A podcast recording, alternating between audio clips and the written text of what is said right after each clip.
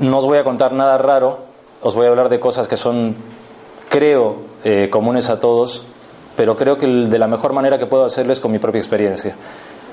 Cada día que va pasando me voy dando cuenta que por muchos libros que lea, y leo bastante, por muchas cosas que vea, que creo que puedo ver, ya no me refiero al otro lado, sino al, día a día, ¿no? Eh, y por muchas cosas que puedo escuchar, eh, me voy haciendo más pequeño, porque me doy cuenta que la realidad el conocimiento y todo lo que está ahí es mucho más grande de, lo que yo puedo ser y, de lo que me podría imaginar que podría ser. Entonces no, no quiero irme por... No quiero fliparme, ¿vale? No, no quiero hablaros yo aquí, aquí y el sermón, porque no, no tiene sentido, no... No. Y cuando escogí esto de las cosas que nos hacen ser como somos es porque, claro, la última vez que estuve hablando en un congreso, eh, fue muy curioso, era Murcia. Me di cuenta que, claro, estaba en un teatro, había mucha gente. Yo estaba sentado en una gran mesa, el teatro era precioso, un sitio muy mágico, por cierto. Y pensé, vale, pero ¿qué me diferencia a mí que estoy sentado aquí de toda la gente que ha venido? O sea, no me diferencia nada, nada.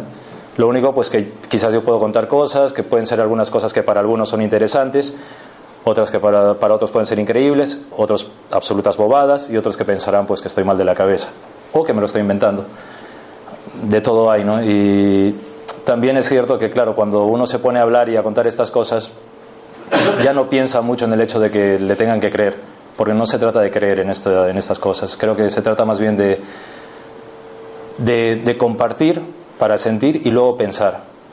Yo todo lo que siempre os he dicho a lo largo de todo el tiempo que estoy compartiendo esto con vosotros es para que vosotros saquéis vuestras conclusiones, penséis y elaboréis vuestro propio discurso. No para que aprendáis cosas que yo os estoy diciendo y que las reproduzcáis como si fuese un libro, porque no tiene sentido. Un libro que se repite, una información que se repite y se repite y se repite, no tiene sentido, porque está muerta. Pero si nosotros la aplicamos ya es otra cosa. Se convierte en algo completamente vivo porque se mezcla con nuestra experiencia. Y creo que yo me siento afortunado de poder estar aquí y hablar con vosotros porque creo que para mí es una responsabilidad, pero también es un, es un gesto muy bonito por vuestra parte. Yo estoy muy agradecido que estéis aquí. Nadie os ha obligado, nadie os obliga a venir a escucharme, nadie os obliga a quizás eh, pasar el calor y tener sueño en algunos momentos, pero sin embargo vosotros tenéis ese fuego. Entonces creo que es propicio poder contaros estas cosas porque vosotros sois un campo bastante fértil para que pueda ocurrir algo con ello. Y si ocurre algo con ello, fantástico, porque ya no me pertenece a mí, os pertenece a vosotros. Y sinceramente, todas las, no me gusta llamar conferencias, todas las veces que yo he hablado ha sido para eso, para intentar aportar algo. No contar batallitas, no, no decir lo que otros han dicho, no, sino intentar juntar varias cosas e intentar aportaros algo para que así yo también me vaya contento.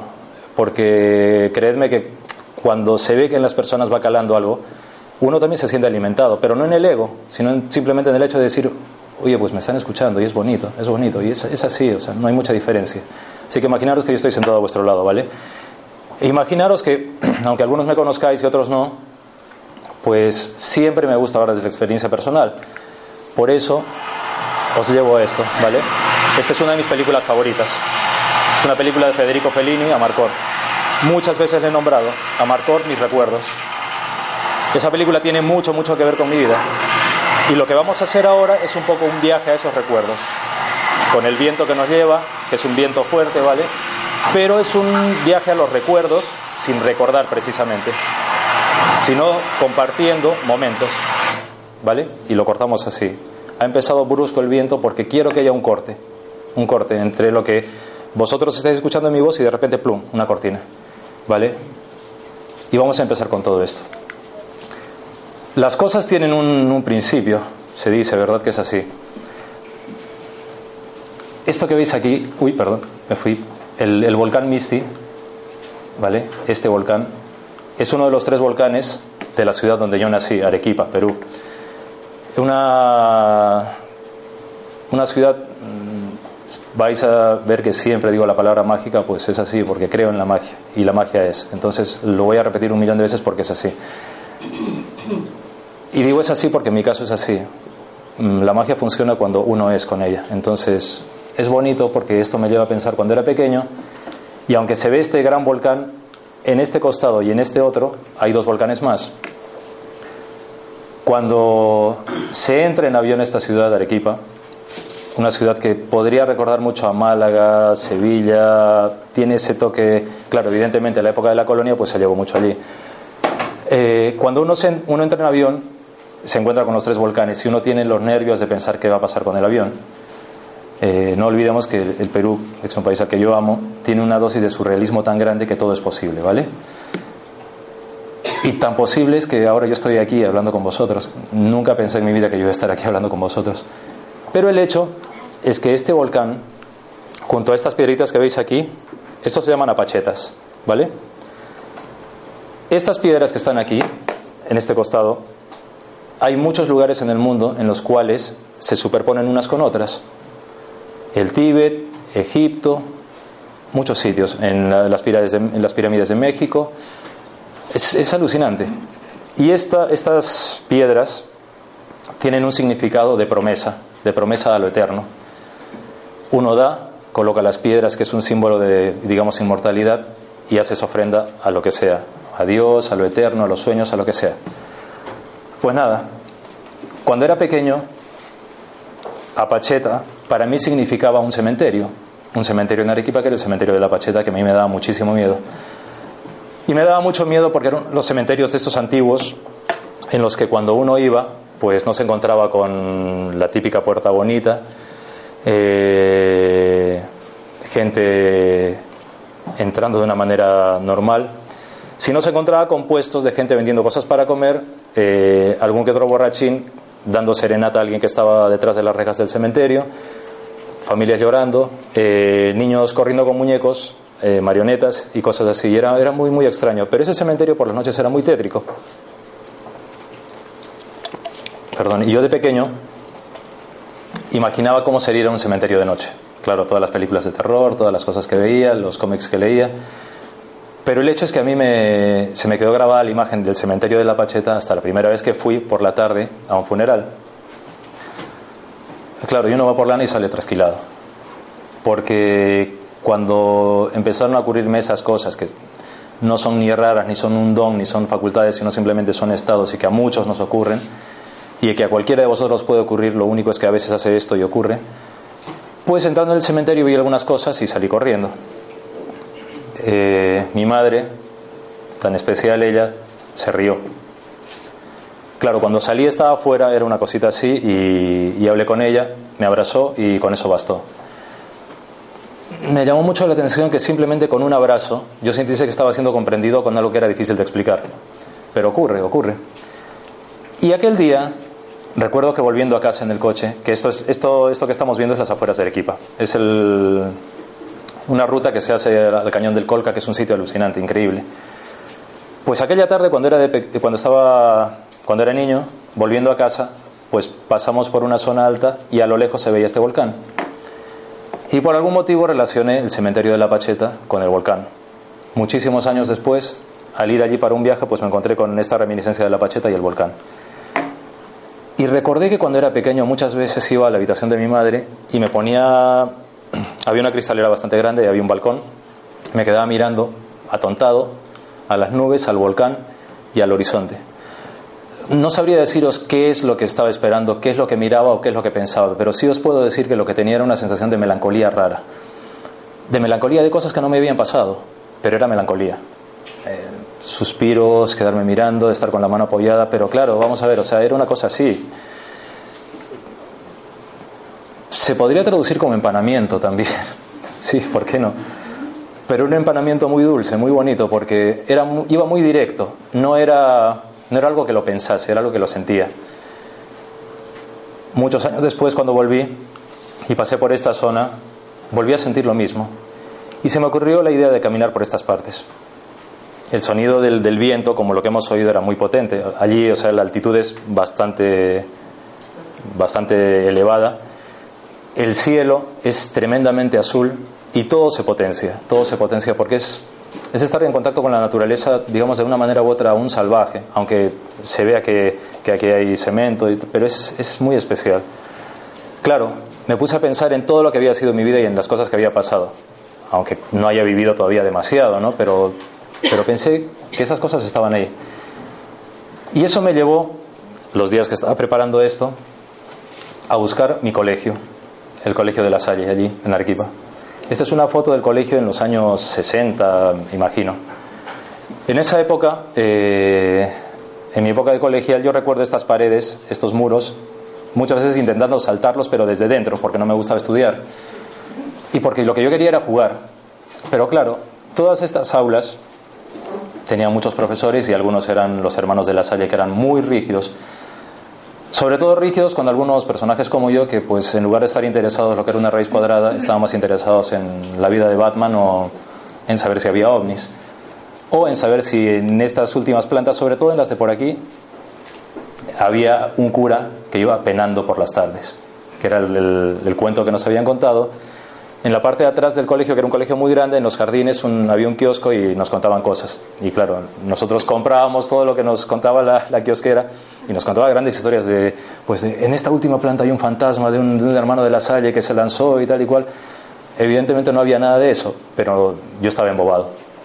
Así que matemáticas nada. Eh, la historia me gustaba un poco, pero no me gustaba aprenderla, me gustaba que me la contasen, me gustaba imaginarme la historia a mi manera.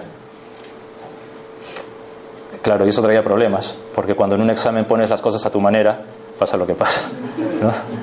sobre todo en matemáticas. Yo en este colegio recuerdo tenía un profesor, el profesor Nicolás Lara, andaluz, que era amigo de, mi madre y, le decía, pero tu hijo, no sé si lo contó alguna vez, ¿por qué es así? ¿Pero por qué? O sea, es majo, pero, pero ¿por qué es así? Mm, no le excuso, pero creo que tenía un poco de razón, porque claro, cuando eres pequeño y te ponen un examen de matemáticas y ves que hay una cantidad de números, pues te inventas y lo entregas. Y yo me inventaba los números, los ponía ahí y lo, entregaba, porque a final de cuentas, cuando me decían que 1 más 1 era 2, yo decía, pero ¿por qué 1 más 1 es 2? O sea, porque me han dicho que 1 más 1 es 2, pero para mí no es 1 más 1 2. O sea, para mí puede ser 3. Que alguien me explique por qué 1 más 1 es 2. Y evidentemente, pues el profesor se le sacaba de quicio y pasaba lo que pasaba. Que el niño quería escaparse por aquí. En toda esta época me di cuenta del lento paso del tiempo y de lo que eran los aprendizajes.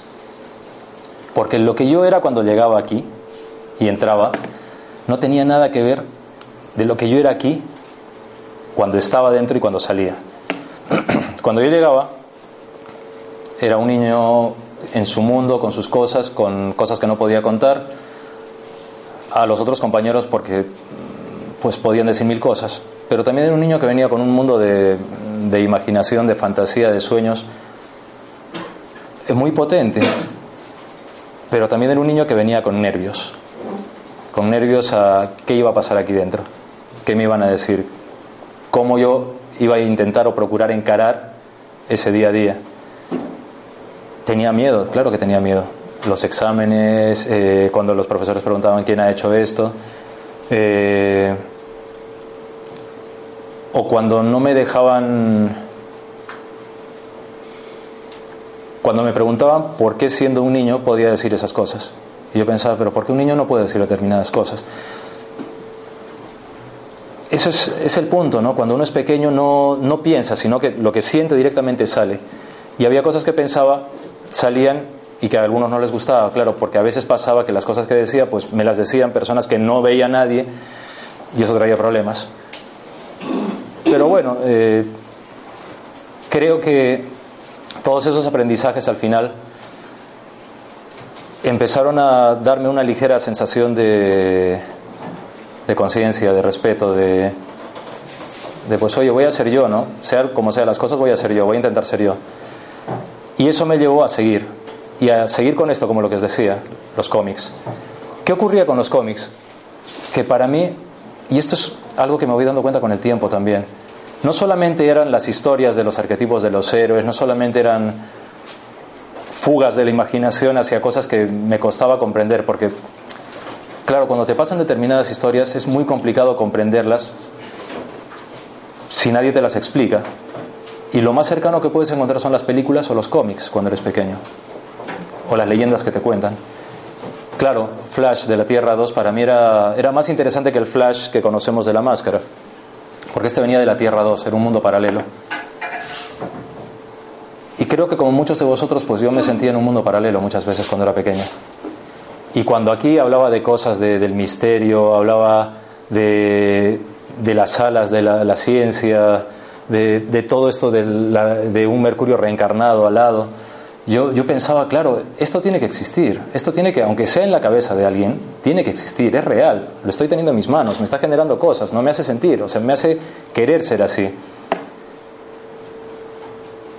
Y creedme que, aunque haya pasado el tiempo, y sigo leyendo cómics de estos, eh, creo que sí, efectivamente me ha ayudado creo que efectivamente sirve.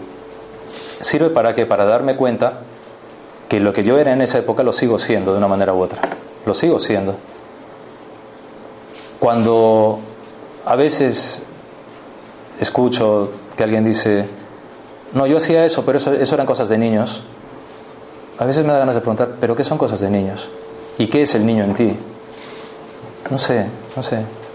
No por censurar, ¿eh? sino por porque me llama la atención, me da curiosidad. Y la curiosidad era muy importante, muy importante. Y voy a saltar en el tiempo.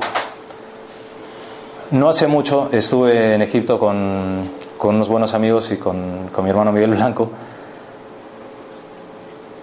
Y fue un viaje bastante especial. Va a ser muy mínimo lo que os hable de Egipto porque creo que es una experiencia tan personal que también es complicado transmitirla. Sobre todo porque todavía estoy digiriendo muchas de las cosas que ocurrieron. Una de las cosas, de las primeras cosas que me llamó la atención, veis el, cielo, ¿verdad? Pues estábamos cruzando el, Nilo en un crucero y eh, serían las 9 de la noche, 10 de la noche, y decidí salir a la cubierta y me puse a mirar el cielo y me pareció alucinante. O sea, había una luna rarísima.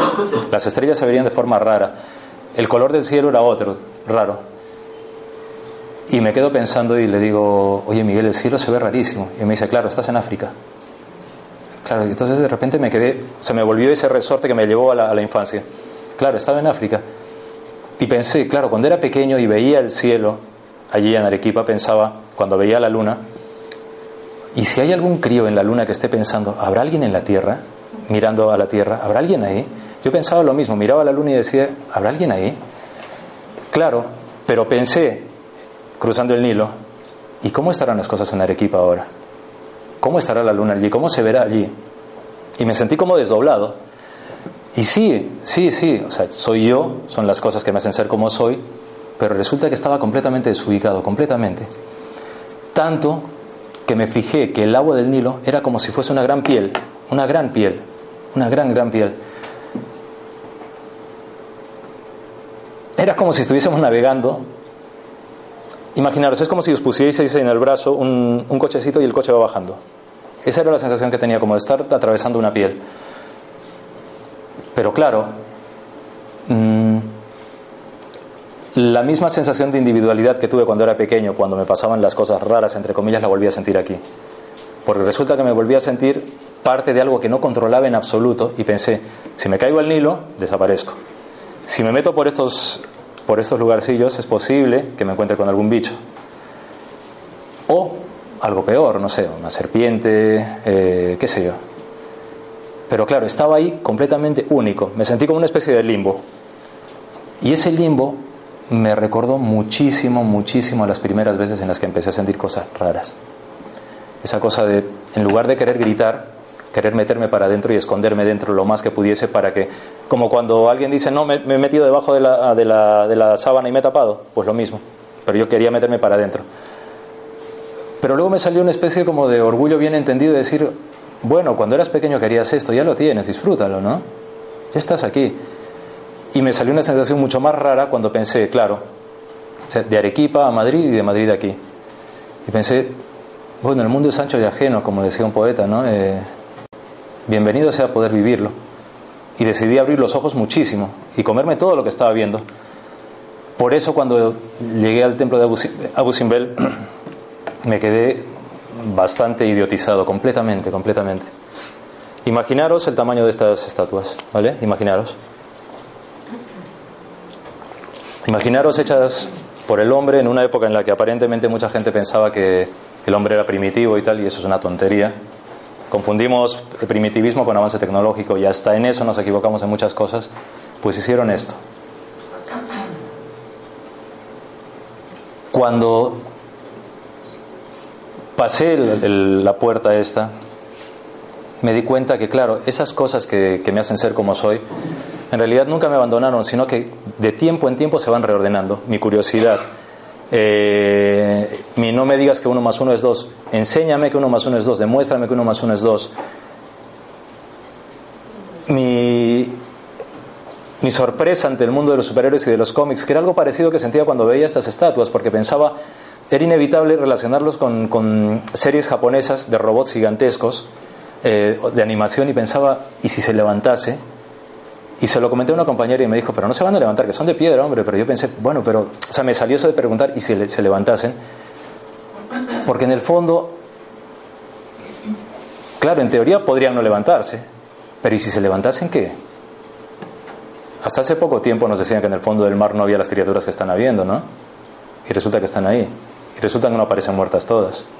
Resulta que están vivas. Entonces, no sé, o sea, sentí como que la realidad podía ser tan maleable en función de cómo la viese, en función de cómo, cómo pudiese analizar todo lo que me estaba pasando. Y entonces me di cuenta, como muchas veces me ha pasado, pero en esta, en esta ocasión fue como, quizás por el hecho de estar solo a lo bestia, de que si miraba por aquí, iba a ver esto, el disco solar. Pero si miraba por aquí, iba a ver algunas piedras que estaban en grietas. Si veía por aquí, algo que se había caído. Y empecé a mirar todo, intentar mirar todo. Me puse en un, costado y en lugar de mirar solamente a él, quise mirar todo. Y es un ejercicio grandioso. Y a Dios gracias que me di cuenta que es una cosa que suelo hacer mucho cuando camino por la Gran Vía, por ejemplo. Intento mirar aquí allí, descubrir cosas nuevas. ¿Por qué? Porque los ojos efectivamente son cámaras de fotos, efectivamente son cámaras de vídeo, efectivamente son un gran disco duro potentísimo. Pero es que hasta en eso tenemos que educarnos de una manera u otra. Y claro, y, compaginarlo con las emociones que tenemos. No solamente basta sentir y experimentar, sino muchas veces tenemos que intentar darnos la mano con eso y plantearnos nuevos lenguajes. ¿Por qué? Porque, por ejemplo, la diosa Sekhmet, que para muchos es, eh, da mucho miedo, eh, impone muchísimo respeto, a mí lo que, me, lo que me sugirió fue una dulzura tremenda, tremenda. Tuve la gran ocasión de poder estar solo con ella y estar en el recinto cerrado, y créedme, la, la sensación que tuve es como de, de piedra cargada, como si cuando las piedras se cargan, cuando se imantan o algo así. Comencé a preguntarme, vale, ¿es ella? ¿Es todo lo que toda la gente ha puesto, es algo que está alrededor de nosotros dos, soy yo, es un error de apreciación por, mi parte, es todo lo que yo he aprendido acerca de ella que lo estoy volcando para pensar que lo tiene, o efectivamente hay algo que va mucho más allá de eso y que no lo controlo, pero que estoy siendo parte de eso. Y me quedé callado y me quedé observando. Sinceramente la sensación fue bonita, muy bonita. Los ojos de Sekhmet una diosa que estuvo asociada quizás a lo sanguinario también, pues a mí me dieron una tranquilidad tremenda. Pasó, no sé, yo calculo que pasarían pues 25 minutos, 30 minutos, para mí fueron 5. Cuando me giré, Miguel estaba, estaba ahí sonriendo. Pasaron cosillas, pero lo bonito no es que yo os cuente las cosillas que pasaron, porque eso es parte de lo mágico. Lo bonito es que os quedéis con esto con esos ojos. ¿Vale? Quedaros con esos ojos. Y haced con ellos e interpretad con ellos lo que queráis. ¿Vale? Eso es lo importante. Porque en estos ojos, en toda la estructura, con lo que yo me quedé cuando la tenía a esta distancia, y la toqué y la abracé porque quería sentir esa, esa imantación de la piedra, por decirlo de algún modo, me pregunté dónde estaba su rigidez porque dejé de sentir la piedra rígida. Me pregunté si esa rigidez estaba en su figura o estaba en mí, en mi observación. Y finalmente me pregunté lo que os dije. ¿Es lo que vemos o se trata de cómo lo vemos? Me quedé con esa sensación. Cuando entré a este templo estaba cerrado, no se podía entrar. Y estábamos Miguel y yo solamente y afortunadamente apareció el, vigilante. Yo no hablo nada de, de egipcio, nada, nada. Y Miguel se fue a buscar al resto del grupo que vendría después. Y el guardián me dio la llave para que yo abriese la puerta. Yo estaba súper nervioso, completamente nervioso, porque no es abrir la puerta solamente de un templo, es abrir la puerta de una historia, ¿no? y, del paso del tiempo y de la historia en sí. Y yo me impone mucho el hecho de entrar a sitios muy antiguos, me impone mucho el hecho de acceder a donde otra gente ha estado y lo que todo supone, ¿no? la historia, la, sabiduría, la, antropología, la sociología de la época. Pero claro, cuando el hombre me dice que abra y meto la llave, claro, estaba temblando porque pensaba, ¿qué voy a ver? Nunca he estado aquí. Y al abrir me encontré con una estatua que la habían destrozado en su época. Claro, cuando entro solo allí y el hombre me cierra la puerta, sinceramente no es que tuviese miedo, pero me recordó algunas experiencias que tuve de pequeño cuando sabía que lo que estaba sintiendo, lo que estaba viendo, no era dañino, pero que era tan ajeno a mí que no sabía qué hacer. Y si os soy sincero, tuve un poco de reparo en entrar a la sala de Sehmet, porque era pasar una puerta y entrar al punto donde estaba ella. Y era como pasar un umbral. Y nuevamente volvió a esa cosa, ¿no? De sí, tienes 48 años, pero en muchas cosas eh, sigues teniendo a flor de piel esa cosa que de pequeño te saltaba. A ver qué haces con eso, ¿no? ¿Sabéis lo que pensé? Pensé en una, en una señora que, que siempre me la encuentro cerca de casa, que es muy, muy divertida. Y que cuando me ve que voy para, cuando vengo para aquí, o que voy en investigaciones con EPTA, o voy con cosas con Cuarto Milenio, siempre me dice, ¿dónde vas? Y le digo, pues, ¿dónde voy? Y me dice, ah, la majo, que te vaya bien. A ver si vuelves. Siempre me dice eso. Y es muy divertida porque siempre me lo dice. Y, pensé en ella, en ella. Cuando se lo cuente estos días le, va a hacer mucha gracia. Pero bueno, el hecho es eso, ¿no? Que quedaros con esto, quedaros con esto y vámonos a este lado. El hombre de hierro Iron Man. Soy coleccionista de muñecos de superhéroes, pero también me gusta mucho la música. Y este es un parche de un grupo que se llama The Cramps. The Cramps es un grupo que tiene mucho que ver con el cine de terror, la serie B, eh, Frankenstein, los zombies y el rock and roll y el rockabilly. Me gusta muchísimo. Ya el, cantante ya pasó a otra dimensión. Y en casa me gusta pues tener muchas de estas cosillas y lo tengo Iron Man cargando el parche de Cramps. ¿Por qué? Porque es una manera de conciliar dos mundos. Y porque me di cuenta también que cuando hago eso, eh, soy parte de un diálogo, digamos, semi-inconsciente con mi entorno. No porque las cosas estén vivas, sino porque cuando uno tiene, digamos, ese, ese pequeño diálogo con su entorno, todo se hace más, más apacible. Digamos que la casa tiene como más, más calor y no se ve como un manual de Ikea, sino se ve como una casa, una casita. Y también me di cuenta que, pues, yo soy una pieza, soy un tablero y soy un puzzle y que todos somos una pieza, somos un tablero y somos un puzzle, todos, todos. Las cosas que nos hacen ser como somos nos exigen ser así, pero al mismo tiempo nos dan eso, es lo que hay. Yo no sé si, si Iron Man me pide algo, pero en el hipotético caso que en esta zona donde reside su batería de, energía pudiese sentir algo, creo que sospecho que le caigo bien. Tiene amigos del equipo de la Marvel, creo que le gustarán los cramps, pero sobre todo se siente integrado con algo. Y esa es otra cosa que me vino a la conciencia. Claro, muchas de estas cosas también son pequeñas representaciones de mi manera de integrarme a la realidad. Y digo mi manera porque es mi manera de integrarme a la realidad. Podría tener aquí una moto, es que nunca me gustaron las motos de pequeño. Y ahora me gustan, pero no tengo las agallas para tener una moto. Podría tener aquí una foto de, qué sé yo, de, Nadal, pero el tenis no me gusta nada. Entonces, ¿Para qué vamos a irnos por las ramas cuando lo que hay es lo que hay? Y esta mujer, Carol Lombard, una actriz eh, mítica, me gusta mucho el cine antiguo, era un poco esto. Las cosas como son. La llamaba el ángel profano porque siendo tan guapa no tenía pelos en la lengua para nada. Para nada, y no se cortaba con nadie. Era una persona que a mí me caía muy bien por una, sencilla razón a mí no me gusta el buen rollo, entre comillas. ese buenismo no, no me gusta porque muchas veces todo ese buen rollo, entre comillas, y el buenismo es te voy a decir que eres majísimo, eres mi amigo del alma y tal y cual, y por detrás están clavándote un puñal. Eso no me gusta nada, no me gusta nada. Y esta mujer era igual. Lo que pasa es que en aquella época, en la época del cine, pues tuvo que lidiar con muchísimas cosas que podéis imaginaros. Eh, Clark Gable y ella tuvieron un romance muy tórrido. Ella no, no fue defensora de, los derechos femeninos, sino era defensora de sus propios derechos. Eh, porque decía que partía de ella y que antes de ponerse banderas, primero ella tiene que aprender a llevar la bandera. Murió de una manera un poco bastante trágica. El avión en el que viajaba fue disparado en la guerra y murió allí. Hay muchas teorías acerca de su muerte, pero lo interesante es que siendo como era, lo fue hasta el final, con esa coherencia. Esa coherencia probablemente esté muy relacionada, muy, muy relacionada con todo lo que yo intento deciros, pero por una sencilla razón, porque quizás lo que yo os expongo, lo que yo os digo, no sea sino simplemente un punto de vista de una persona que os está contando algo.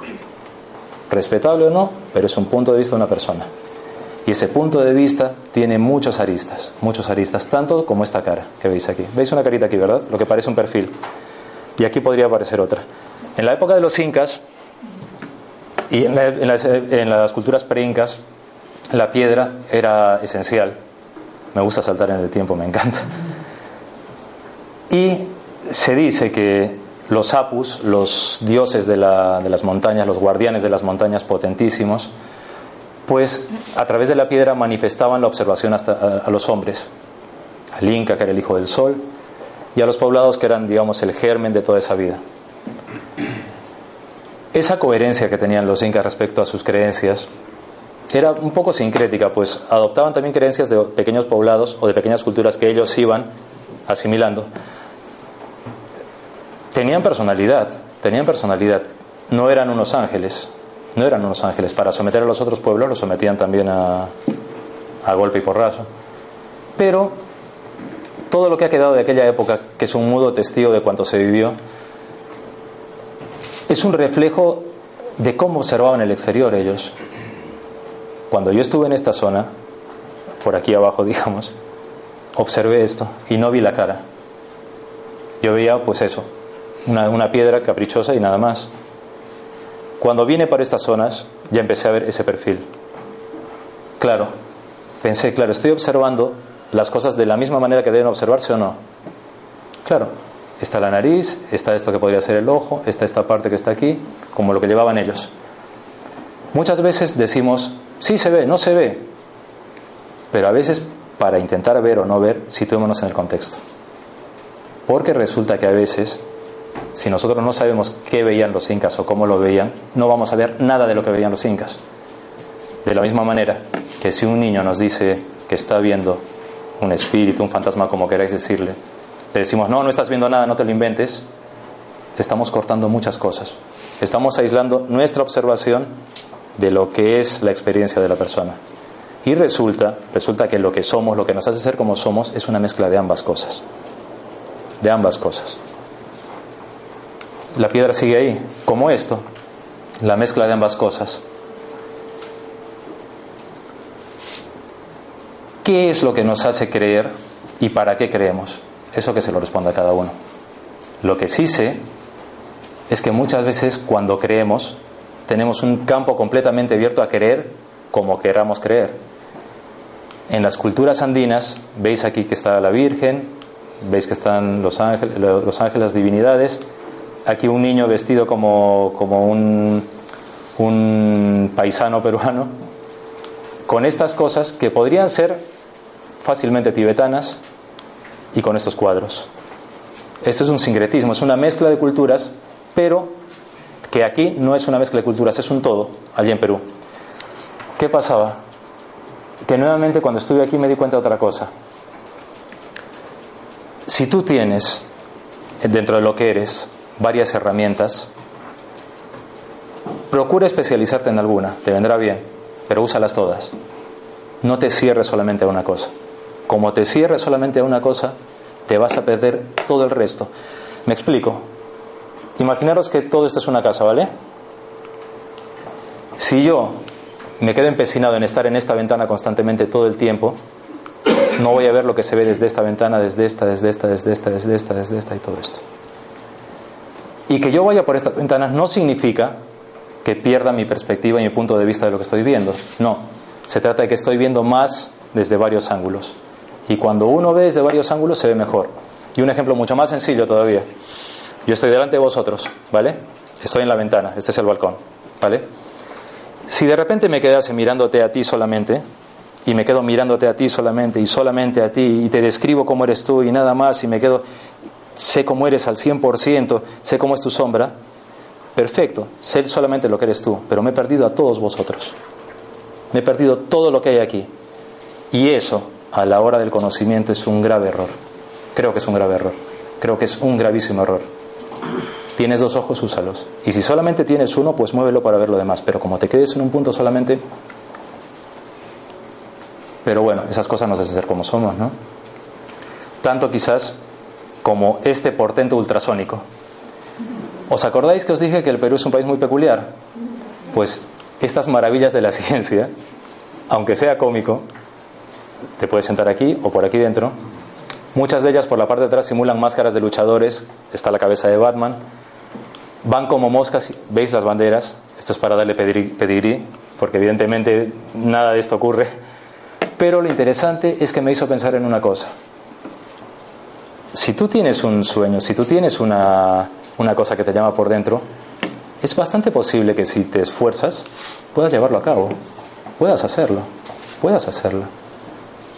Por muy disparatado que te puedan decir que es, por muy loco, puedes hacerlo. Por muy extravagante que te digan que lo, que haces es, lo puedes conseguir. Y no hace falta que te vengan a decir que hay esta fórmula, esta otra, no. Porque en el fondo, cuando empiezas a conocerte, vas, vas descubriendo qué cosas más o menos son las que te vienen bien y qué cosas son las que te vienen mal. Qué cosas son las que tú eres capaz de dar y si eres más o menos honesto, qué cosas no puedes dar y no te las inventes. Yo me quedé viendo esto y hablé con el, con el chofer era increíble, no se dejó hacer la foto. Iba con un casco, genial, con alas y con unas gafas que eran como, como de los Power Rangers, algo así. Y el hombre iba contentísimo, iba escuchando cumbia a todo volumen. Y claro, cuando yo le dije que me encantaba el, portento ultrasónico, se sorprendía, pero se sorprendía no de que me gustase, sino se, sorprendía de que me llamase la atención. O sea, me decía, claro, si te puede gustar, pero ¿nunca has visto esto? Claro, yo le dije, sí, en mi imaginación. O sea, a mí ya me hubiese gustado pequeño tener una cosa así. Y me dijo, pues mira, yo lo tengo, soy mayor que tú. Y efectivamente era un señor mayor. Me quedé así, callado, callado, callado, completamente callado. Y vamos a saltar otra vez en el tiempo. Os dije que éramos una pieza, que éramos un puzzle, ¿verdad? Un tablero. Vimos las ventanas, pero también somos una casa, un teatro, una sala de estar. Somos asientos, cuadros, lámparas, espacio, contenido, relleno y vacío y aparente vacío en este lugar. Con mis compañeros del grupo EPTA estuvimos investigando en este sitio. Es un sitio muy especial de Madrid, eh, un teatro muy especial, donde sí pasan cosas, pasan cosas, pasan cosas completamente humanas, en el sentido de que lo que no se ve se muestra completamente humano y no da miedo para nada, para nada. ¿Sabéis lo que da? da mm, cotidianidad. ¿Veis a este señor que está aquí, verdad? Aquí. Cuando estuvimos aquella vez, entramos, no había nadie en el teatro, estábamos prácticamente con las luces apagadas, porque había que tener un poco de anonimato y tal. Me quedé mirando al señor este. Y como la música de Cristóbal de Morales pensé, ¿y si usted me estuviese viendo en este momento, ¿qué pensaría de mí? ¿Quién está detrás del marco? ¿Usted o yo? ¿Qué pensará usted de ver a unos personajes que están en su salón privado eh, mirándole? Luego, ¿usted sabe quiénes somos? Empezamos a hacer la experiencia, pasaron cosas y sentado en el sofá me di cuenta también que todo cuanto yo podía haber aprendido respecto a este lado, el lado sutil de las cosas, entre comillas, que suena muy pedante decir todo lo que pude haber aprendido, se reduce a muy poco, muy poco, muy poco, muy poco, muy poco, muy poco. ¿Por qué? Porque luego cuando uno va a estos sitios, cuando uno se, se encuentra frente a ellos, pasa esto, que se encuentra en un gran túnel. Esta es otra parte del, del lugar. Y en ese gran túnel, cuando estábamos por aquí y empezamos a caminar, nos preguntábamos qué podría haber al otro lado. Con todo lo que supone esa pregunta, el otro lado, el túnel. Y otra vez volvimos a sentir que éramos principiantes, todos en el grupo. Piedi, Paloma, Sol, José Lu y yo. Nos sentimos como... ¿Y? Principiantes. Creo, igual, si voy a hablar a título personal, cuando estábamos caminando por aquí, intenté ubicarme y decir, bueno, vamos a ir a lo que siempre vamos, a las razones físicas, psicológicas y humanas de lo que está ocurriendo, del fenómeno. Y en el último, último, último de los casos, a ver si hay algún tipo de presencia espiritual. Es parte de la metodología que tenemos. Primero esto y después lo otro. No se puede construir la casa por el tejado, siempre lo digo. Y empezamos a caminar, empezamos a caminar, hubo fenómenos. Es divertido ver a personas de vigilancia que te acompañan al lado y les ves más nerviosos que tú, aunque ellos llevan sus artilugios de seguridad. Pero al mismo tiempo es divertido pensar que estábamos yendo todo el grupo, los de seguridad que iban pegadísimos a nosotros, y era como si estuviésemos en el cementerio de la Bacheta. El cementerio de Arequipa, el que os conté al principio. La misma sensación, el grupo investigando, el grupo pasando. Y sobre todo viviendo en primera persona, que eso es otra cosa importantísima. Descubrí el valor de vivir las cosas en primera persona muchas veces. No porque te tengas que meter en todo, sino porque cuando lo vives te das cuenta que hay cosas que la teoría, la teoría se queda completamente corta. Y en el fondo no os voy a contar un cuento chino. Los que trabajáis lo sabéis. Salís de la facultad vais al trabajo, con todo lo que habéis aprendido en la facultad, y resulta que en dos días os dicen, vale, vale, vale, te has aprendido 40 cosas, pero hazlo en dos. O os dais cuenta que de repente ocurre, vale, sabrás mucho, pero es que las cosas son mucho más prácticas, tiene que ser así o así. Y que todo lo que habéis aprendido se tiene que resumir, tenéis que hacer una síntesis. Pues con estas cosas es igual. Todo el mundo del misterio se reduce a experiencias, a análisis y sobre todo a crudeza a crudeza. El romanticismo en estas cosas está bien, pero creedme, por lo menos en, la poca experiencia que yo puedo tener respecto a todas estas cosas, todo ese romanticismo muchas veces se viene al suelo cuando uno empieza a analizar las cosas de verdad. Y analizar las cosas de verdad es eso. Primero buscar las causas aquí, analizar la gente con las que estás, analizar el entorno, analizar el espacio físico, porque te pueden decir que están sonando ruidos en la casa, pero muchas veces es porque en las paredes pasan cosas, los cables hacen determinadas cosas y por leyes físicas puras y duras. Y créanme, muchas veces las leyes físicas puras y duras son lo que son, son lo que son. Luego, cuando se llega al último eh, estadio, digamos, y se ve lo demás y ya empieza lo incomprensible, es cuando te tienes que meter bien también, pero con mucha responsabilidad. Es un túnel, pero del túnel se va y se viene. Esa es otra cosa importante. Muchas veces pensamos que cuando nos vamos a un sitio, vamos y de ahí no volvemos. Hay algunas veces que no se vuelve. Pero ya tengo varias sospechas que incluso hasta del túnel este de la llamada muerte, pues sí, sí, podemos volver, por supuesto que podemos volver. Así que el túnel es de ida y vuelta. Otra cosa es que nos toque caminar y eso depende de cada uno. Depende de cada uno. Porque, como pone aquí, no hay partes de lo que somos que siempre tendrán algo de secreto. Esto que veis aquí es mi ojo. Eh, hace yo creo que un año y algo por ahí, con mis compañeros Víctor y Juanma que están detrás del cristal, que también queda muy, muy fantástico decir detrás del cristal, fuimos a hacernos medir la, vista. Porque pues eso, estar frente al ordenador es lo que tiene, ¿no? que, que machaca la vista un poco. Y claro, yo tenía mucha curiosidad de saber cómo era mi ojo. Porque muchas veces también tenemos esa gran tendencia de decir, no, este es así, este es así, no, este es así, yo lo conozco porque vosotros sois tal y cual. Y ni siquiera sabemos cómo somos, como siempre lo digo. Entonces, claro, esto me cayó la boca en ese aspecto también. Yo no tenía ni idea de que mi ojo fuese a ser así. Ni idea, ni idea. Entonces pensé, las cosas que nos hacen ser como, ser como somos, si no tengo ni idea de cómo es lo más cercano que tengo en mí y qué es lo que me hace ver, entonces, ¿cómo me voy a poner a hablar de otras personas? ¿Cómo me voy a poner así a hacerme el, palestra? ¿Cómo me voy a poner a dar lecciones? No tiene sentido eso, no tiene sentido, no tiene sentido, no tiene sentido, no... Algo cojearía allí, no tiene sentido. Pero sí tiene sentido intentar reconocerse para que quizás reconociéndose uno con más conocimiento de causa pueda dar cosas. Es mucho más quizás interesante también y, quizás más, más caritativo con uno mismo también dentro de esa búsqueda de decirte pues oye si tú has sentido esto en casa, si has sentido unos pasos, vale, tranquilo, pero vamos a analizar cómo son esos pasos. No te creas que es un espíritu, no te creas que es un fantasma, no, vamos a analizar primero eso. Primero vamos a hablar tú y yo para ver cómo estás. Simplemente no porque te vaya a juzgar, sino para compartir y para que entremos en una situación en la cual podamos reconocer las cosas. Para que así no tengas miedo de tu situación, de eso raro que te puede estar pasando, pero que tampoco tengas miedo de mí y no pienses que te estoy juzgando. Porque muchas veces también ocurre eso, que en las experiencias parece que alguien mira juzgando y el otro es el evaluado y es el bicho raro. Y no, no, no es así, no debe ser así.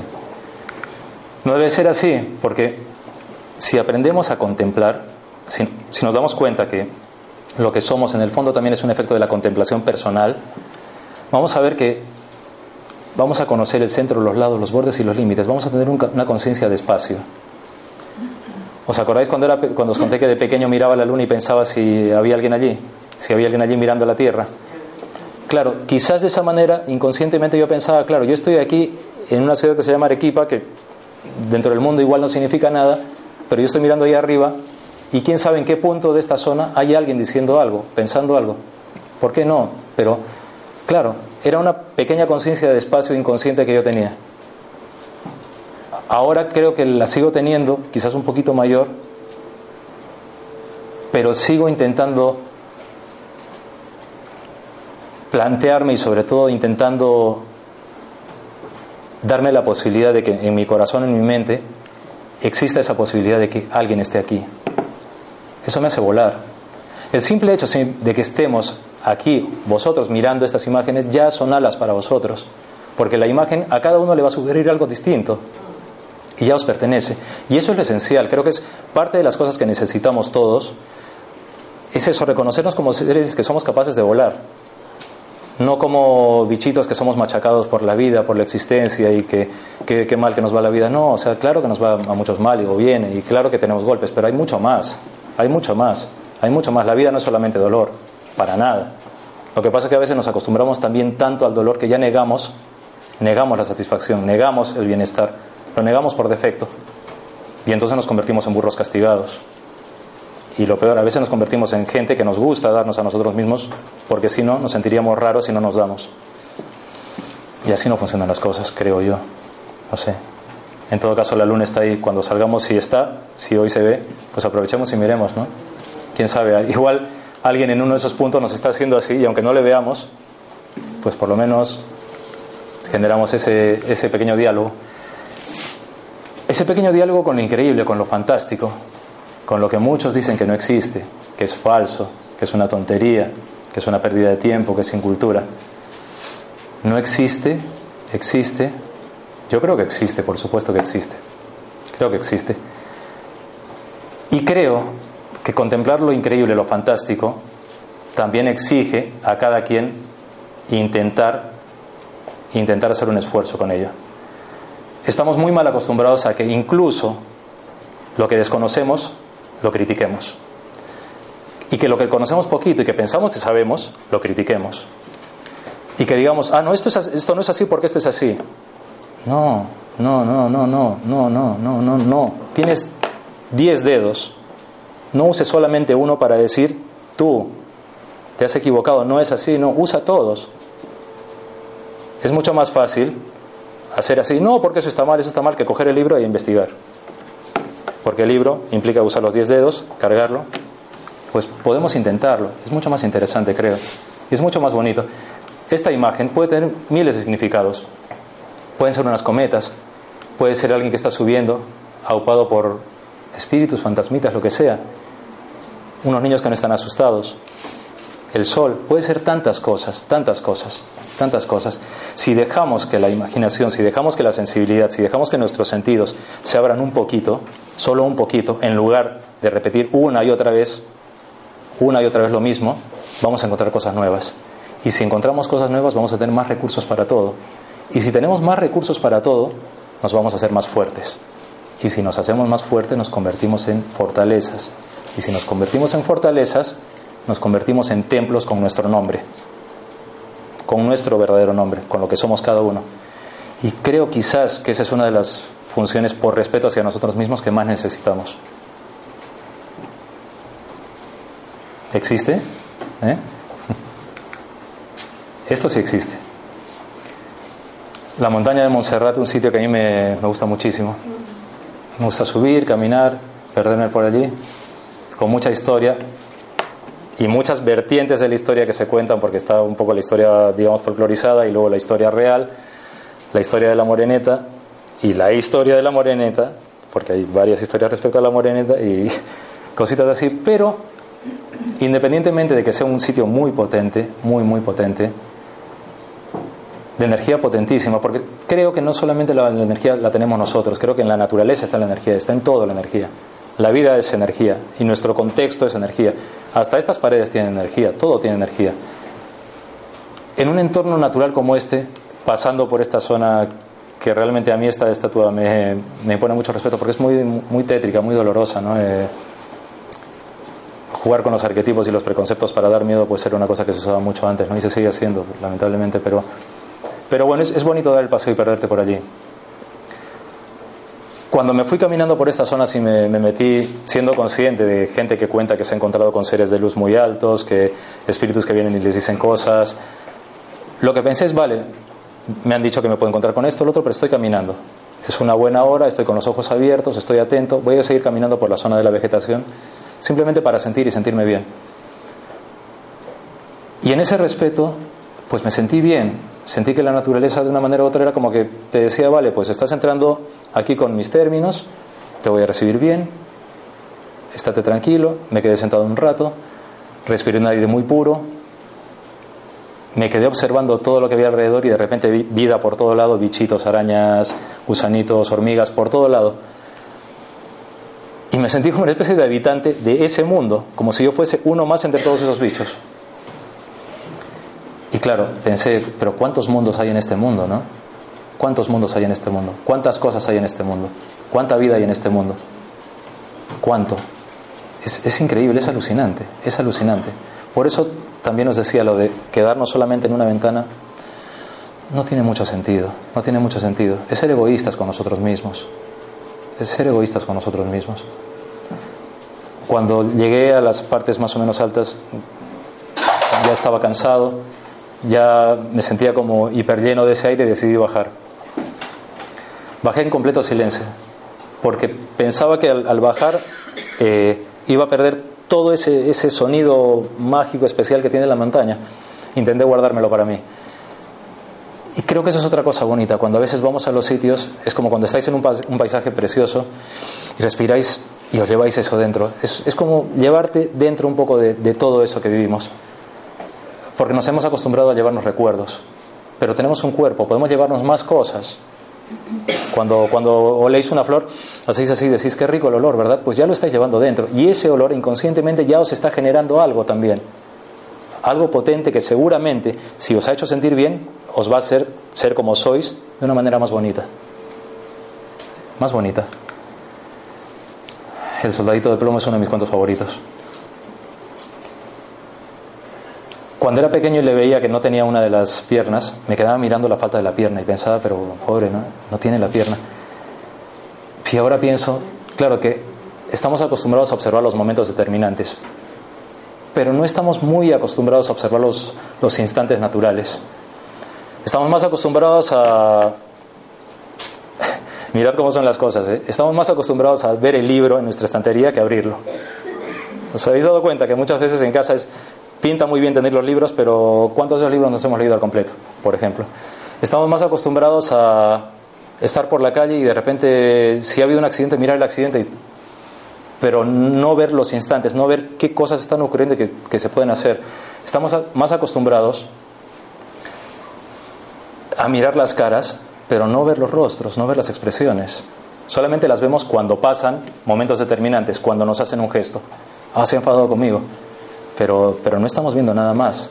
No vemos los instantes y resulta, resulta que en los instantes quizás esté parte de todo lo esencial, de todo lo esencial, de todo lo que nos rodea.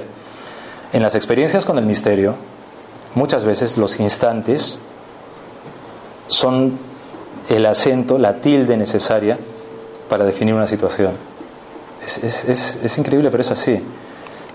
Vais a sentir que de repente en un momento hay un portazo, pero ese portazo viene acompañado de pequeños matices. Esos pequeños matices son importantísimos.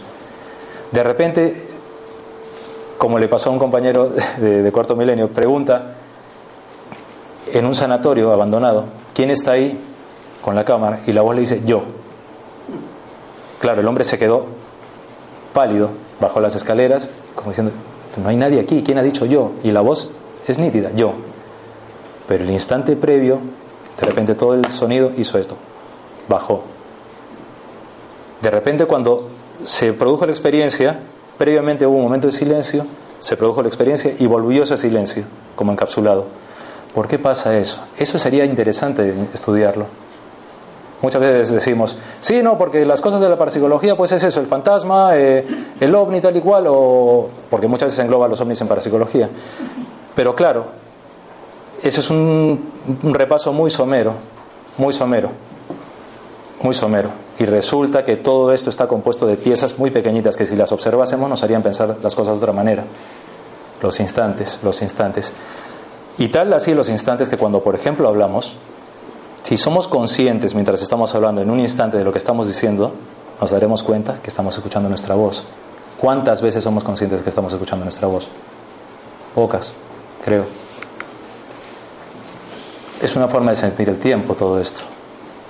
Escuchar nuestra voz, mirar, tener la atención a los instantes, es sentir ese tiempo. Y cuando sentimos el tiempo, cuando sentimos todo esto, cuando intentamos hacernos uno con todas estas cosas, resulta que empezamos a crecer. Pero crecer no en el sentido de madurar, no en el sentido no, sino en el sentido más, más íntimo.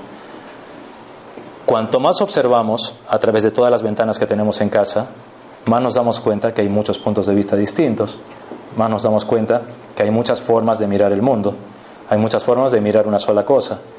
Entonces puede que consideremos esas formas. No las compartamos todas, vale, pero las podemos considerar. Cuanto más hacemos eso, más nos damos cuenta que lo mistérico, lo fantástico,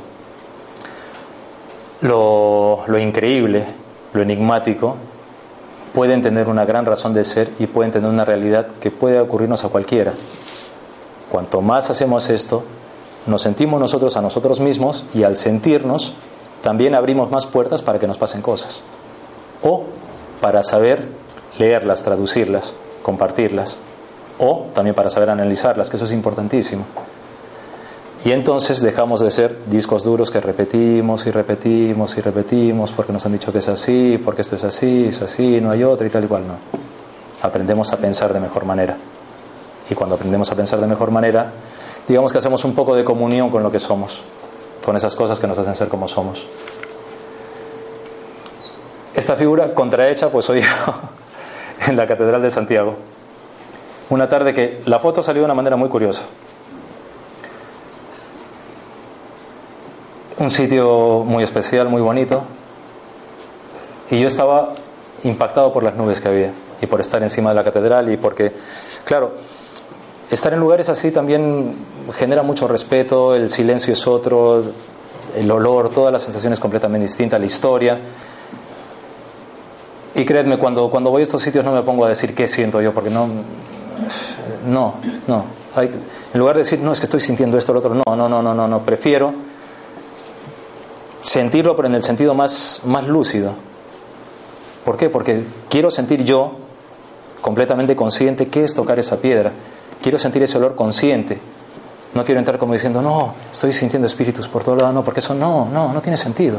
No, no, no.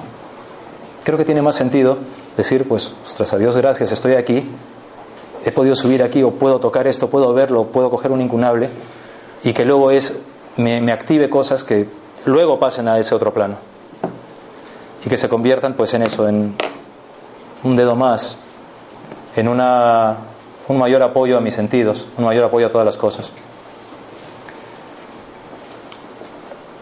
La sombra está ahí, todos tenemos una sombra.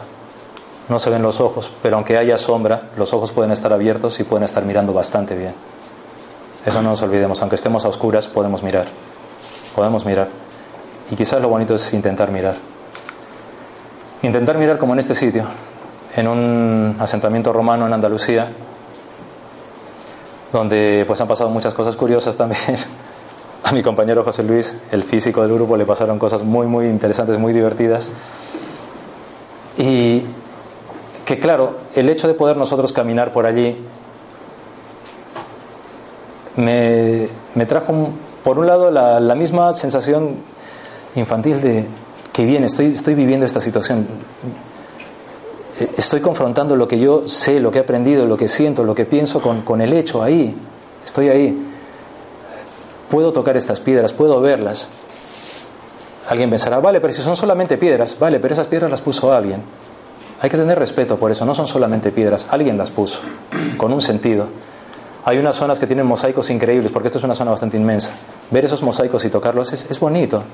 O sea, no podemos ser tan, tan egoístas de decir, no, eso, está, eso no tiene nada que ver porque ahí no hay nada. No, no, no, no, no. Donde hicimos algo está nuestra intención y esa intención merece respeto. Merece mucho respeto. Por muy humilde que sea, por muy majestuoso que sea, merece respeto. Y más aún cuando la historia nos da la posibilidad de poder contemplar eso. Poder contemplarlo y poder ser por un momento parte de esa misma página atrapada en ese, en ese silencio de la noche y en el tiempo, en el cual uno siente las cosas y las ve. Nos pasaron cosas, sí.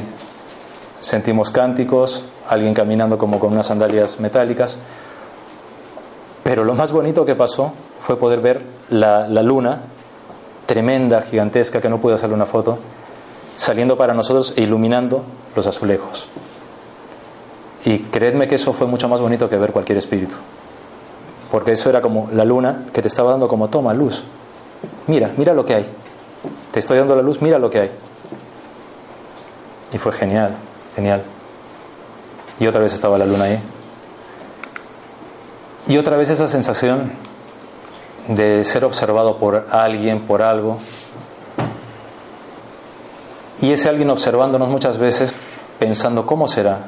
Pensando, eh, me está mirando, a ver qué me dice, qué le puedo decir, ¿me entenderá? ¿Sabrá lo que yo quiero decirle? ¿Sabrá ayudarme? O también preguntándose, ¿cómo puede estar mirándome cómo puede estar viéndole si este no estaba aquí antes, ni yo estaba aquí antes? Todo eso. Y todo eso es muy, muy, muy, muy humano, completamente humano, completamente humano.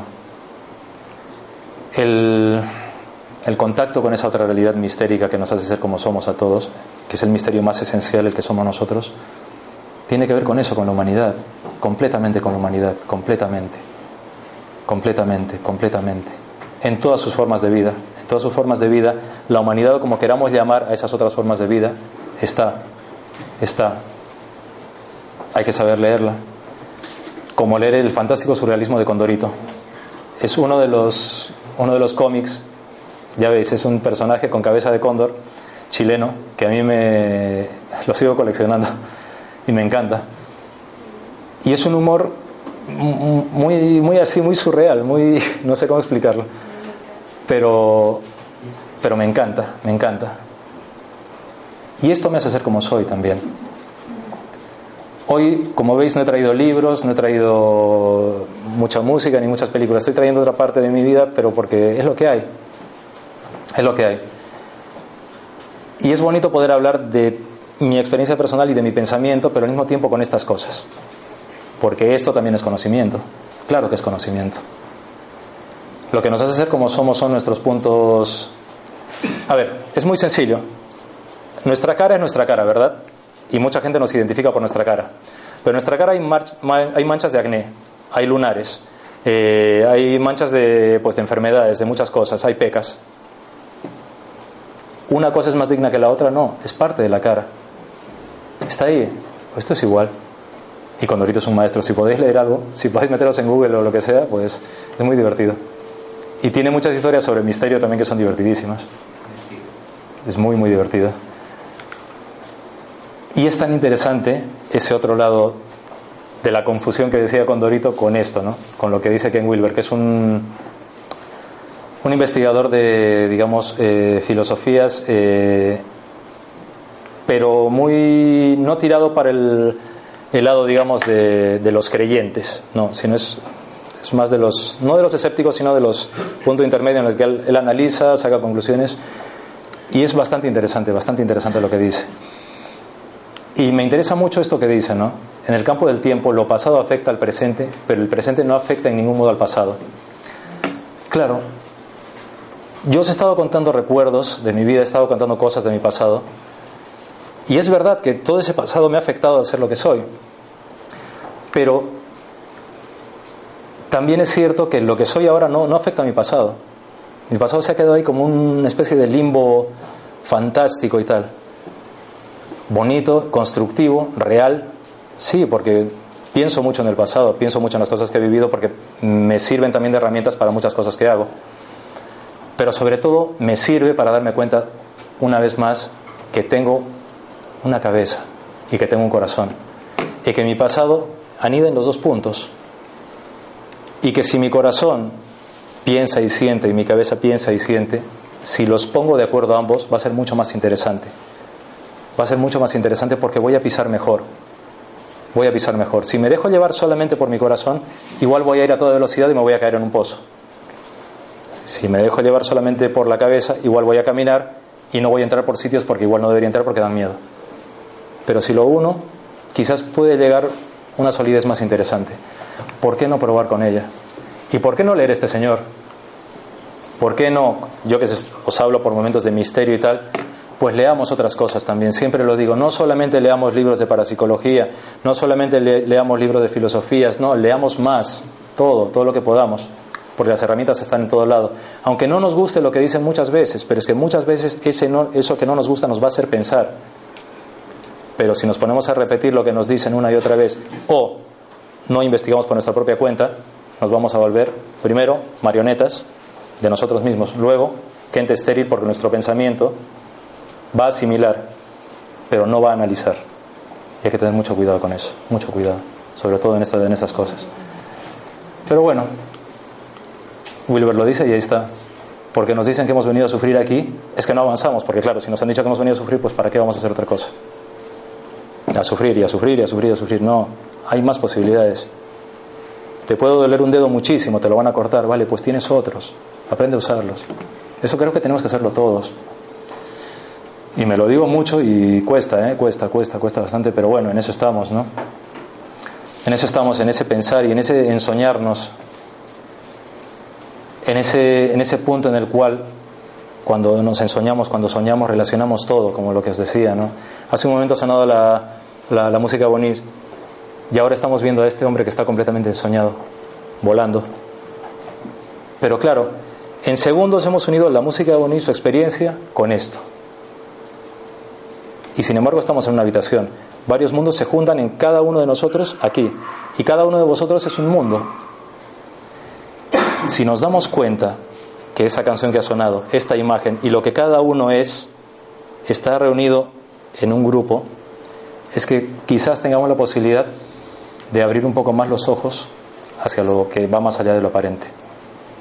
Porque si yo te miro a ti, por ejemplo, y me quedo mirándote, y hace un rato he estado mirándole a él, y de repente hemos escuchado la música juntos, me puedo preguntar, ¿qué sentirás con lo que has escuchado? Pero claro, preguntaré también qué ha sentido él. Y entonces veo más, siento más cosas, hay cosas que se activan más. Llamemos la curiosidad, lo que queráis, pero es bienvenida, es fantástica, fantástica. Pero también ocurre que muchas veces nos recreamos en ello. O sea, también puede ocurrir que de repente, de tanto pensar lo que tú pensabas con la música, lo que tú pensabas, me quede dando vueltas y vueltas y vueltas y vueltas y no llegue a nada que muchas veces pasa en eso. Y pasa mucho, sobre todo, también en el misterio y en el mundo de las filosofías. De tanto pensar, pues pensamos la filosofía, pensamos el caso típico del misterio, pensamos la típica aparición de espíritu de fantasma, pero no pensamos más allá de lo que hay. Y eso deberíamos hacerlo. Nuevamente, ¿por qué? Porque lo repito otra vez, como nos acabemos repitiendo en esa recreación y esa ensoñación, no vamos a llegar a nada. Pero además nos vamos a perder una cosa importantísima, que todo eso, esas filosofías, eh, esos hechos paranormales, eh, esa gran poesía, esa, esa vida, todo esto, tiene su propia vida, tiene su propia razón de ser, tiene esas cosas, tiene cosas que se mueven en ella. Si nos perdemos en eso, vamos a perdernos cosas deliciosas. Si escuchamos la música de Bonis y decimos qué bonita es, pero de repente nos damos cuenta que el piano suena de esta manera, que hay un golpecito aquí, que, hay como silencios, todo se hace como más, más rico, más bonito. A quien le gustan las flores, puede decir qué bonita es la rosa, vale, la huele, qué rico que huele, pero si se pone a ver las formas es mucho más bonito todo. Es mucho más bonito. Qué bonito es tener un perro, claro, si lo coges al perrito y le miras a los ojos y el perrito te mira, todo se hace mucho más, ¿no? Es como más, como que la experiencia se hace mayor. Y es así, creo que es así. Porque las formas viven, todo está ahí. Este Señor que podría ser un espíritu, lo que queráis, besando a una persona encarnada. Está ahí, el contacto está. La, realidad eh, fantástica, mistérica, increíble de lo que somos está en todo lado y siempre va a estar. Pero hay que dejarla ser, hay que compartirla y también hay que matizarla y también hay que saber expresarla. Porque estas formas que viven posiblemente solamente requieran de esta cabecita y podemos imaginar cómo será el cuerpo, podemos imaginar que quizá le está abrazando. Ese será trabajo nuestro, pero pero es importante, importante. Y sobre todo es importante porque así también a nuestros propios sentidos les vamos a dar las herramientas necesarias para que el tacto sea más tacto, para que el gusto sea más gusto, para que el, olfato distinga mejor. Y porque todo eso, al final de cuentas, nos va a hacer ser unos maestros en adivinanzas. Greta Garbo, una gran señora, decía esto, la vida sería maravillosa si supiésemos qué hacer con ella. Y tiene, tiene mucha razón. Pero si supiésemos, si supiésemos nosotros, si supiésemos. Y nuevamente, mucha gente podrá decir, Greta Garbo, esta era así, esta era así. Pero a ver, ¿realmente sabemos que era así? ¿Realmente lo sabemos? ¿Realmente estuvimos con ella? ¿Qué es lo que nos sirve? Esto que nos puede servir a cada uno o hacer conjeturas sobre la vida de esta mujer con esta mirada tan melancólica. ¿Qué es lo que nos sirve de verdad? ¿Qué es lo que nos sirve? ¿Poner los ojos para leer? ¿O decir, no, porque este era así, así, así? ¿Veis? No sirve de nada esto. Como no sirve de nada,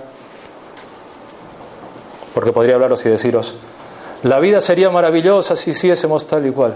No sirve de nada. No sirve de nada. Quizás es, no lo sé, más interesante, a lo mejor, hacer esto. Acercar la mano ahí. Acercar. Quizás es más interesante eso. Por lo menos ella aquí tiene la boca cerrada. No entran moscas.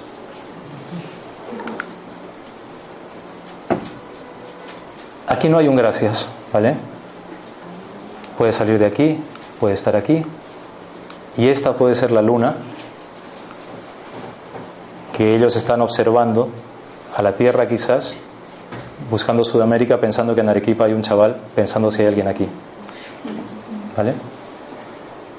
Yo os digo gracias ahora, ¿vale? Pero luego os voy a dejar con una cosilla. ¿Vale? Primero os digo muchas gracias por, por haber estado aquí conmigo, muchas gracias por, por haberme oído, muchas veces, muchas gracias por haberme dejado compartir con vosotros todo esto. Muchas gracias por haber sentido vuestra naturalidad y muchas gracias por acompañarme a mirar a la luna. ¿Vale? Gracias. Pues eso, gracias.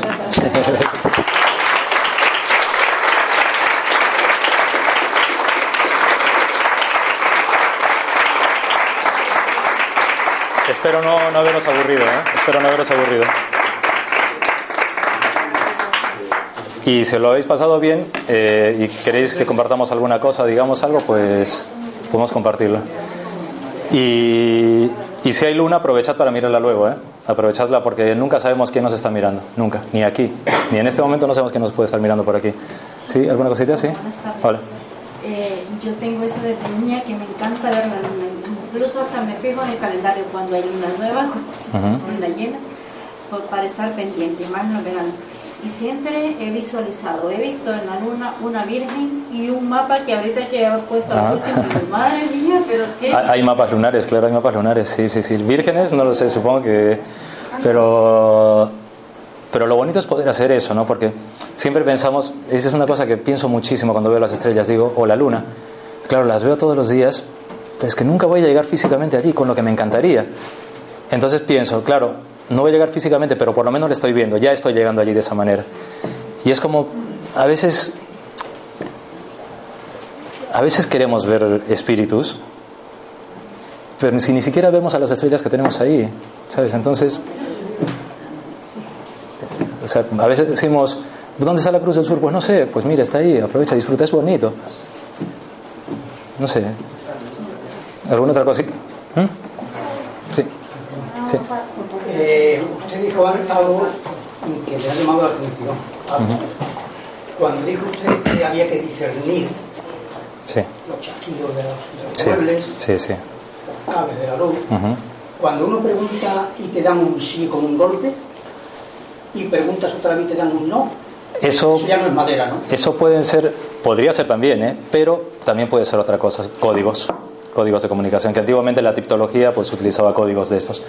Y ahora encienden aquella luz. Eso también puede ser otra cosa, claro. Eso también puede ser otra cosa. otra. Eso puede ser otra cosa, puede ser otra cosa. Y hay teorías que también dicen que es la propia psique de uno que es tan potente que puede provocar eso. Pues yo quiero encenderla y no puedo. Bueno, bueno, bueno, bueno, bueno. quiero dar un golpe en el móvil y no puedo.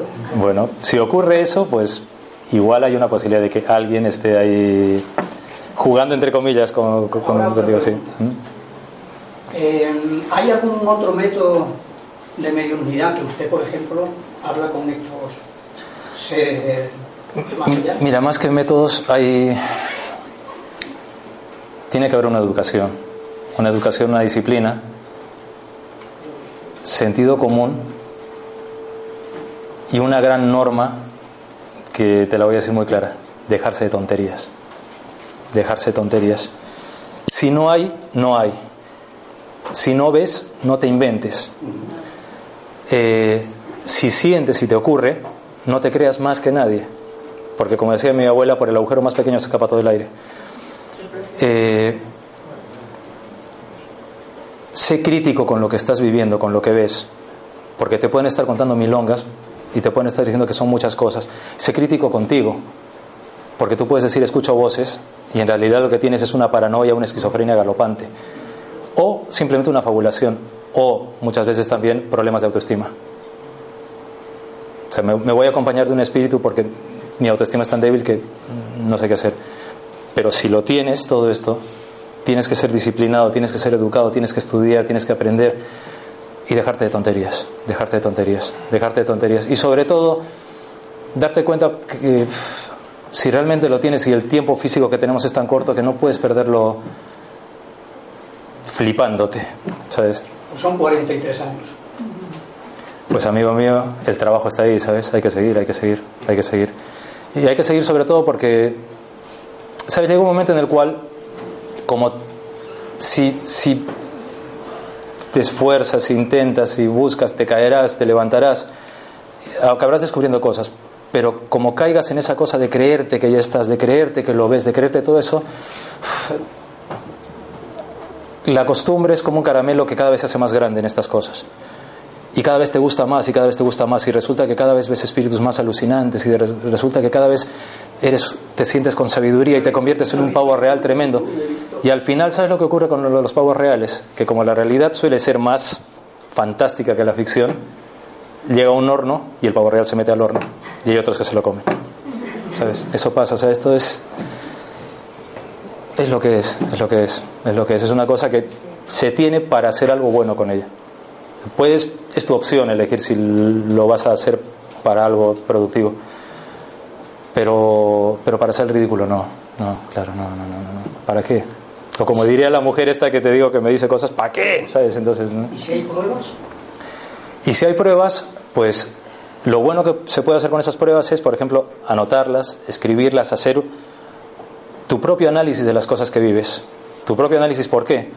Porque muchas veces eh, es bueno tener diagnósticos personales de uno mismo. ¿Para qué? Para darte cuenta que a veces es necesario quitar el polvo y sacar las cosas concretas. concretas. Es necesario eso. ¿Otra pregunta? ¿Sí? ¿Qué tal?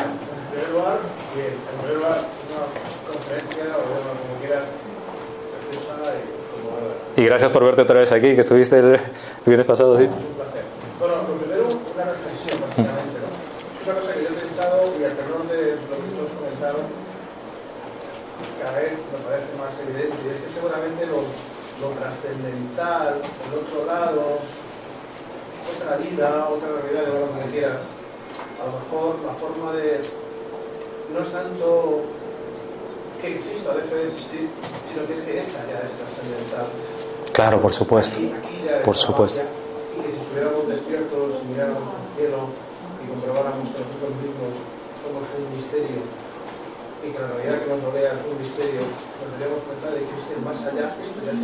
Claro, claro, claro. Por eso siempre digo que el más allá es un, poco, es un más acá, un pelín más lejano, simplemente, ¿sabes?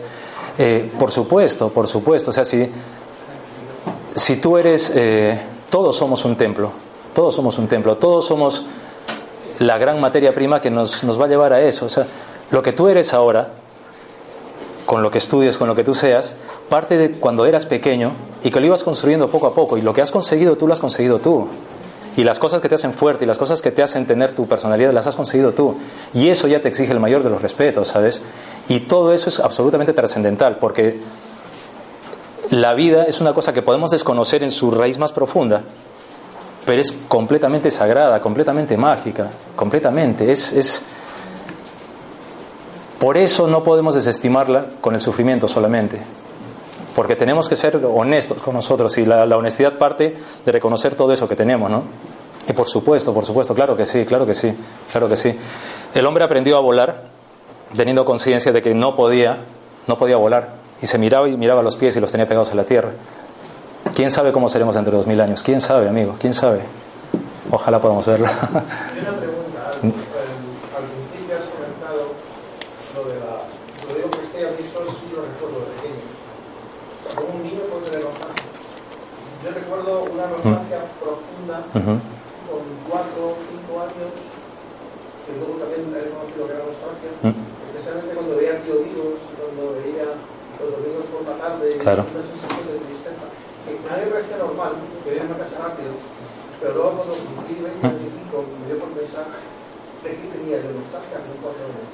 Claro, mira, hay muchas muchas ramas que podrían decir, se podría decir que por ejemplo, pues pueden ser vidas anteriores que tú has vivido, podría ser eso. También pueden ser arquetipos, arquetipos porque ¿cuántos niños realmente, eh, a cuántos niños les gustan los payasos, por ejemplo? A muchos les da mucho miedo. Los, las atracciones mecánicas estas, pa, pa, he conocido a muchos niños que les daban mucha melancolía a las atracciones. Los tío vivos, esto les daba como pena. Entonces, quizás, quizás sea porque nuestros espíritus, por decirlo de algún modo, son, están tan, tan nuevos, entre comillas, que somos como radares potentísimos, que cogemos las emociones, las sensaciones de todo lo que hay alrededor, ¿sabes? Y porque quizás también sea un rasgo de tu personalidad, ¿sabes? De algo que tú tengas ahí que se va perfilando poco a poco. O quizás también puede ser, eh, pues eso, arquetipos, ¿no? Que, que estén ahí. O quizás también, quién sabe, pues pueda ser, digamos, pequeños rasgos de personalidad que se van formando. Decir, es esto, es esto, es esto, es esto, no podría decírtelo exactamente qué es, no lo sé, no lo sé. ¿Otra preguntita? Ah, bueno, la, la última, la última que me dice, sí. Ah, vale, vale. Sí. No, Sánchez Sí. que quería compartir una experiencia. Voy a ser breve. Eh, siempre me decían, Sandy, ¿por qué a ti te encanta mucho lo que son las piedras? Porque te encanta mucho lo que son las hadas. Porque te encanta mucho lo que son las alas y los cactus. Y entonces me dieron una vez un consejo y me dijeron, tienes que aprender a creer en lo que te dice tu, tu voz interior. Y entonces le respondo a esa persona, a mí la piedra me da como poder, me hace ir al tiempo atrás eh, cuando era una niña. Eh, las hadas eh, me representan como la magia y cuando estoy con ella, o sea, cuando tengo una hada, es que siento como que, como que estoy muy conectada. Y el cactus para mí es una manera, eh, la, la, la, la pongo en práctica en mi vida, que es una planta donde a pesar de donde vive, siempre sobrevive. Y las alas para mí es, eh, representan mucho lo que es la libertad. Cada vez que veo una, eh, un símbolo de alas, o sea, imagino y siento que, que estoy volando. todo esto que acabas de decir es bonito porque es, es lo que yo he querido explicar aquí. O sea, abres los ojos y le das, utilizas los dedos de la mano en lugar de usar solo uno y les das significado. Y ese significado para ti te sirve para tener fuerza, para recordar tu pasado, para recordar lo que eres, lo que te gustaría. Y eso es lo que te hace sentir viva, eso es lo que te da fuerza, pero hablando tú de ti misma, o sea, tu propia experiencia, ¿sabes? Y eso, eso es, eso realmente lo trascendental, lo sagrado y lo mágico, porque siendo, teniendo eso, tú tienes verdaderas herramientas porque eres tú.